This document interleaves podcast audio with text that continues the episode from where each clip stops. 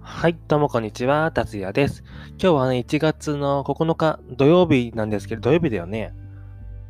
あ、土曜日ですね。土曜日なんですけれども、なんか曜日感覚が狂ってるんですけれども、今日も撮っていきたいなと思います。で、今日は少しだけ寝坊してしまって、今撮っているのが9時半なんですけれども、いつもはね、えっと、6時半から7時前後ぐらいには起きるんですけれども、今日はね、8時近くになってしまって、今ね、ちょっとカミカミで第1回がカミカミだったんで、今回ね、第2回でテテイク2か、テイク2で 撮っておりますってことなんですけれども、放送あるあるですよね。テイク何何回もしてしまうという。今回テイク2で済めばいいんですけれども、撮っていきたいな、いきたいなと思います。カミカミなんですけれどね。ということで、今回はですね、あの、運動向けのお話で、今コロナ、コロナのね、コロナ禍ですごいじゃないですか。自粛とかもいろいろあって。で、そんな感じで結構厳しくなってると思うんですけれども、この中の運動はね、どうしたらいいのかっていう僕の対策と、ちょっと調べてね、あの自粛とかのことを調べたんですけれども、この辺は、ね、都道府県とかにもよるかなと思うんですけど、僕なりの対策と、あとね、最近は、あの、自転車通勤とかそういうのが流行ってるらしいんで、やっぱりね。で、ニュースとかととか、記事とかね、見てたんですけど、今はね、スマホ、スマートニュースか。スマートニュースを見てたんですけど、結構自転車のことが書いてあるのが多いですね。なんかパーッと見てたんですけど、6個、7個ぐらい自転車の関連のあの記事があって、あやっぱり自転車はちょっと今の時期押してるのかなっていう感じは見えました。ということで、自転車の運動とかね、通勤とか、その辺で対策になるようなことをお話しつつ、そういった記事があったんで、それを参考にしつつね、自分なりの方法もご紹介していきたいなと思います。はい、ということで、えっと、コロナ禍のね、自転車はどうやったらいいのかっていうことを書いてあったんですけれども、それに沿ってね、自分なりにお話ししていきます。ということで、えっと、自転車に乗る際にね、気をつけた方がいいのか、いいことがありますかっていうのがね、記事で書いてあったんですけど、これで言ってたのは、ライド中はなるべく顔を触らないってことと、えっと、触った場触った場合はね、手で歩手をアルコール消毒か。触った場合はアルコール消毒をするってことと、人通りが多いところには行かないってことと、体調不良とかを分かるために、乗る際はね、体温を測りましょうってことは書いてありました。あとはね、グループライドはね、2週間ぐらいは避けましょうっていうのは書いてありましたね。で、ここでね、結構、あの すいません。咳にしちゃった。咳っていうかむせちゃった。で、ここで言いたいのが、なんかマスクはね、着用したらいいのか、しなくてもいいのかっていう、多分その辺がね、議論が問われるというか、賛否両論になるかなと思うんですけど、ライド中っていうか、運動中はね、やっぱりマスクしてると、すごい息苦しいんですよね。息苦しいし、あの、メガネとかサングラスしている方は曇っちゃうんですよね、結構ね。曇りやすいので、その辺どうなのっていうことを書いてあるんですけど、この記事では、マスクは自転車乗る際はマスクは用意しておき、お店に入る場合はマスクを着用しましょうって書いてあるんですよね。で、ここではどういうことかっていうと、走る際はね、人の人数とか人混みによってマスクの着用はしなかったりしたりっていう自分の判断に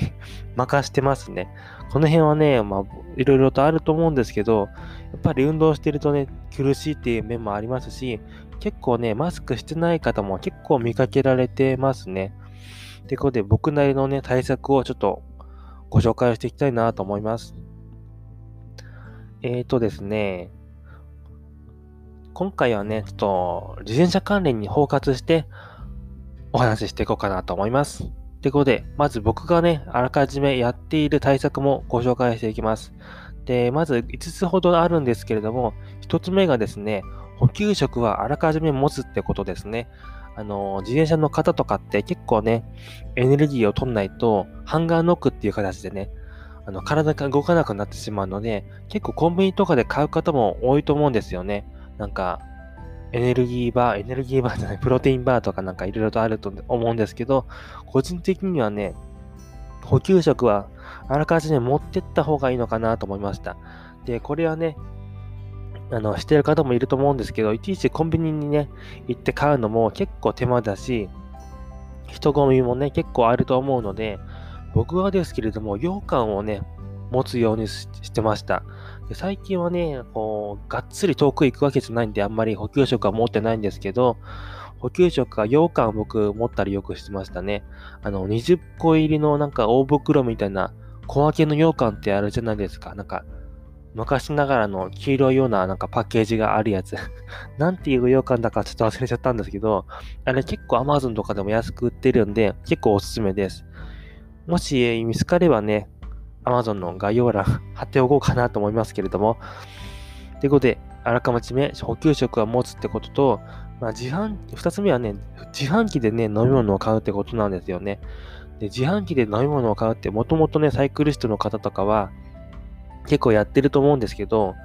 あの、自販機で買わないと、コンビニとかにね、入る際って、自転車をいちいち止めて、鍵もしなくちゃいけないので、結構手間だったりするんですよね。で、大体ロードバイクとかそういったスポーツバイク系の自転車乗ってる方は、ママチャリみたいにこう、カンってあのワンタッチでできる鍵じゃないんで、いちいちに取り出してやるのが面倒かなと思うので、自販機で買うのは結構おすすめです。で、3つ目なんですけど、あの、ポケットアルコール消毒ですね。アルコール消毒って結構でかか、でかいボトル？でかいボトルとかでもあると思うんですけど、個人的には携帯用のアルコール消毒を持って、サイクルウェアのね、後ろポケットに仕込ませるのが結構おすすめかなと思います。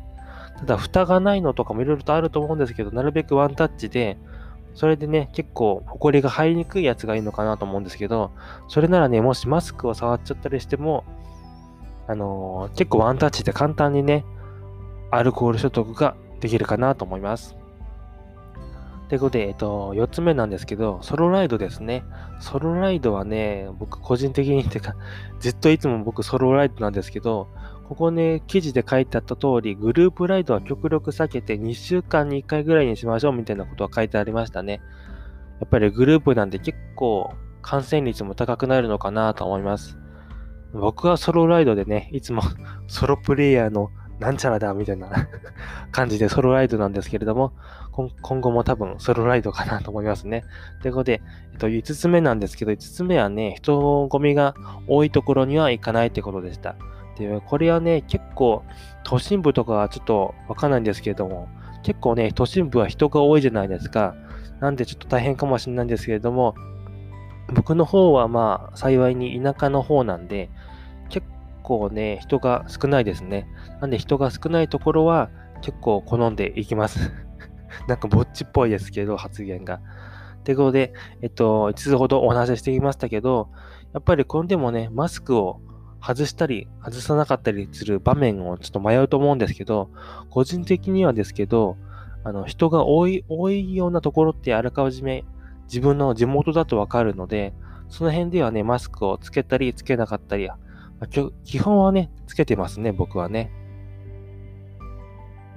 ということで、えっと、こんな感じでお話ししてきた、言ったんですけど、なるべくね、こ